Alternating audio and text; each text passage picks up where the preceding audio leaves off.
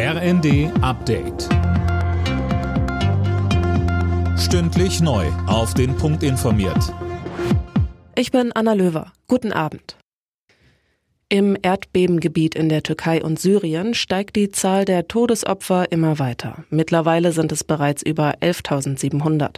Besonders schwierig ist die Lage im Norden Syriens, weil die Hilfe in dem Bürgerkriegsland nur schwer ankommt. Tankred Stöbe von Ärzte ohne Grenzen sagte uns. Es gibt zu wenig Ärzte, es gibt zu wenig Pflegende, es gibt zu wenig Spürhunde, Menschen, die sich in so einer Katastrophensituation auskennen, dort jetzt schnell helfen können. Somit ist jeder geöffnete Grenzübergang sinnvoll. Da müssen wir jetzt sowohl die türkische wie auch die äh, syrischen Regierenden hoffen, dass sie dort pragmatisch sind und dass sie dort keine Hilfe verzögern. Wir sehen auch in der Türkei ist es nicht optimal. Dreiertreffen in Paris. Dort kommen der ukrainische Präsident Zelensky, Frankreichs Staatschef Macron und Bundeskanzler Scholz zu Gesprächen zusammen. Tom Husse Zelensky ist zuvor schon überraschend nach London gereist. Ja, richtig. Dort dankte er den Briten für ihre schnelle Hilfe. Gleichzeitig forderte er bei einer Rede im britischen Parlament erneut die Lieferung von Kampfjets. Nach seiner US-Reise war es erst Zelenskys zweiter Auslandsbesuch seit Kriegsbeginn. Morgen wird der Präsident in Brüssel erwartet.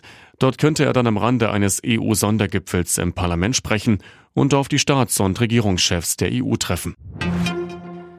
Die EU muss beim Thema Migration gemeinsam handeln. Das hat Kanzler Scholz vor dem EU-Gipfeltreffen gesagt. Bei einer Rede im Bundestag bekräftigte er, der Fachkräftemangel in Deutschland kann nur mit Einwanderung gelöst werden.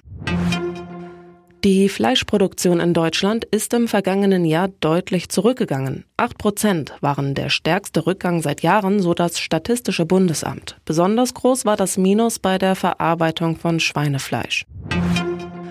Der erste FC Nürnberg steht im Viertelfinale des DFB-Pokals gegen Fortuna Düsseldorf, gewannen die Nürnberger mit 2 zu 1 nach Elfmeter. Alle Nachrichten auf rnd.de